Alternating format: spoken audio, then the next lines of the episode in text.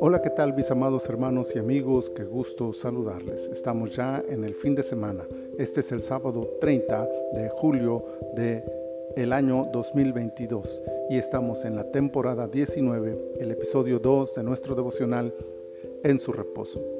Esdras capítulo 2 versículo 64 dice, Toda la congregación, unida como un solo hombre, era de 42.360. El conteo de los que regresaron de la cautividad es un registro histórico que nos permite saber números, nombres, casas y condiciones de los que volvieron a Tierra Santa. Pero dentro de todo este conteo, la escritura nos ofrece algo más.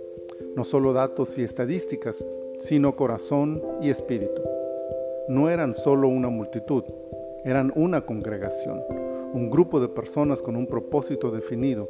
Entendían cuál era su destino y el deseo de su corazón, regresar a la tierra de sus padres. Además de eso, estaban unidos como un solo hombre. Estuvieron dispuestos a dejar atrás diferencias y divisiones, se unieron alrededor de su meta y esta unidad se vio reflejada en todas sus acciones. No hay nada que un grupo de personas en unidad no puedan lograr. La congregación no solo deben ser una masa de personas sin sentido o motivo, deben estar unidos en torno a objetivos claros y alcanzables. En este caso, volver a Jerusalén, agradar a Dios, adorarlo en la capital de Israel, restaurar sus muros, reconstruir la ciudad, todo esto los animaba para unirse y trabajar en pro de estas metas.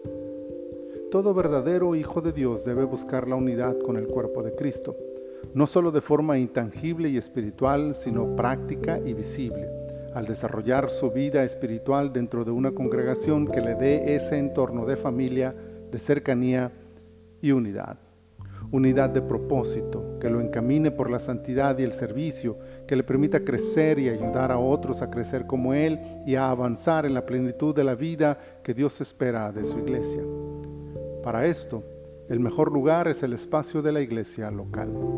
Cada creyente tiene en su iglesia local la oportunidad de desarrollar la unidad, la armonía y el servicio, hasta lograr este espíritu el de que todos en la congregación experimenten la sensación como de un solo hombre.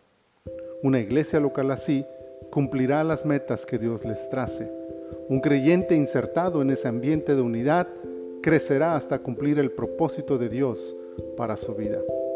Denos al Señor su gracia para hacer nuestra parte hasta lograr tal unidad para la gloria de su nombre. Bendito Señor, muchas gracias por este día y muchas gracias por todas tus bendiciones. Por esta hermosa palabra también, Señor, te adoramos y te bendecimos.